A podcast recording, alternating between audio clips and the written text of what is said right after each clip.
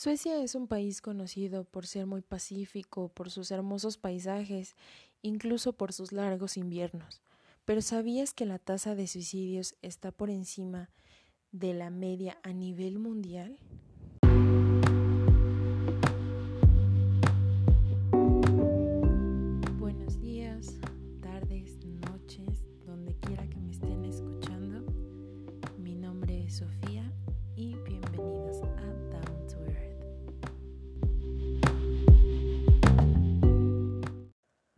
Hola, muchísimas gracias por estar escuchándome el día de hoy.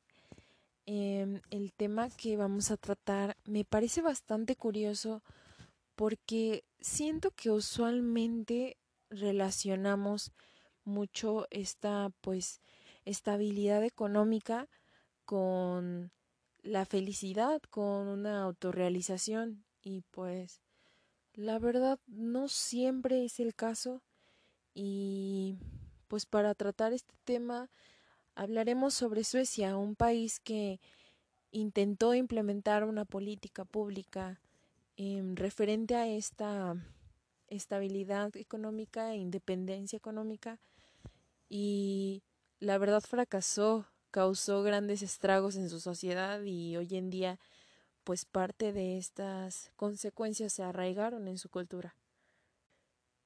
Yo me inspiré para platicarles de este tema en un documental que vi titulado La teoría sueca del amor, que básicamente nos relata cómo es que se dio este proceso y pues ahora cómo es la vida en Suecia gracias a estas condiciones que se generaron. Entrando en contexto, eh, pues todo esto inició en 1972 cuando la socialdemocracia que gobernaba hegemónicamente este país lanzó un manifiesto titulado La familia del futuro, una política socialista para la familia, que pues en concreto estaba destinada a producir individuos independientes. Esto se dio en una época en la que Suecia apenas empezaba a ser un país pudiente y era en referencia por el nivel de vida de sus ciudadanos. Este proyecto básicamente se dedicó a generar eh, individuos que se desvincularan de las estructuras familiares y que pues rompieran con estas dependencias que existían dentro de, de estas familias.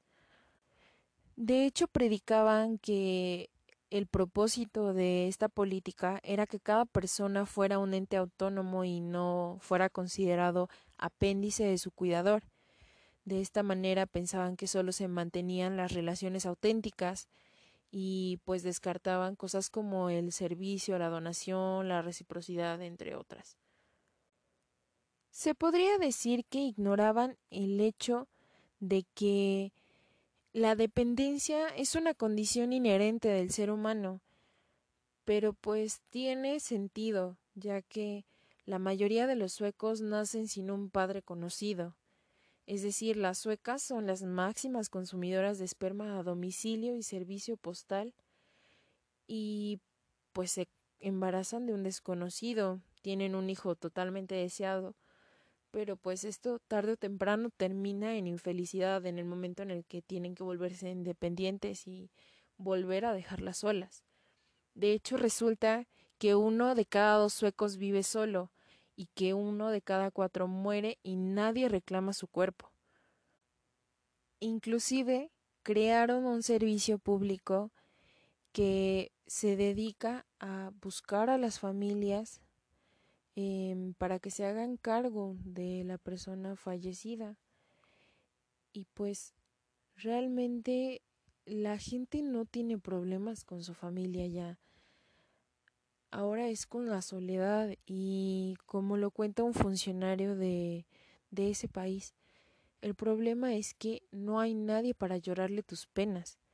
De hecho, cuando estás muriendo, el Estado te facilita un formulario para rellenar y para que puedan contactar a tus familiares, porque de no ser así, puedes tardar incluso meses en ser encontrado. Me parece una situación bastante trágica porque si observamos con detenimiento, lo que hizo esta política fue hacer que los suecos perdieran totalmente sus habilidades sociales y que en el intento de ser autosuficientes e independientes, pues se sintieran solos. La tasa de mortalidad a causa de suicidio se incrementó mayúsculamente. Y si algo podemos reflexionar de esto, es acerca de nuestro ordenamiento político y social, los referentes que tenemos y el tipo de desarrollo al que aspiramos a alcanzar. El progresismo simplemente asume que todo lo que hacen los países desarrollados o de primer mundo es lo mejor y es lo que deberíamos imitar. Y eso parece bastante discutible, porque pues te preguntas, ¿quieres ser como Suecia? ¿Quieres vivir en un país como Suecia? Y aunque pareciera que no es una mala idea y que no podemos percibir estas tensiones que los acelerados procesos de modernización han generado en la sociedad, em, en momentos de crisis y cuestionamientos sobre nuestro modelo de desarrollo, deberíamos tener presente que el bienestar de una sociedad no se mide solo por la abundancia, sino por la calidad de nuestros vínculos y cómo es que los generamos. Finalmente, considero que debemos reflexionar si en realidad este bienestar económico conlleva a la felicidad o si solamente es una idea utópica que tenemos al enfrentarnos a ciertas crisis. Me gustaría cerrar citando al sociólogo polaco Sigmund Bauman, que precisamente es el que concluye el documental del que les estoy hablando, y dice No es verdad que la felicidad signifique una vida libre de problemas. Una vida feliz implica tener que superar los problemas, hacer frente a los retos, lo intentas y te esfuerzas, y entonces llegas al momento de felicidad, cuando ves que has podido controlar los retos del destino. Es justamente esto, la felicidad de haber superado las dificultades, lo que se pierde cuando crecen las comodidades. Gracias por escucharme. Nos vemos en el siguiente episodio.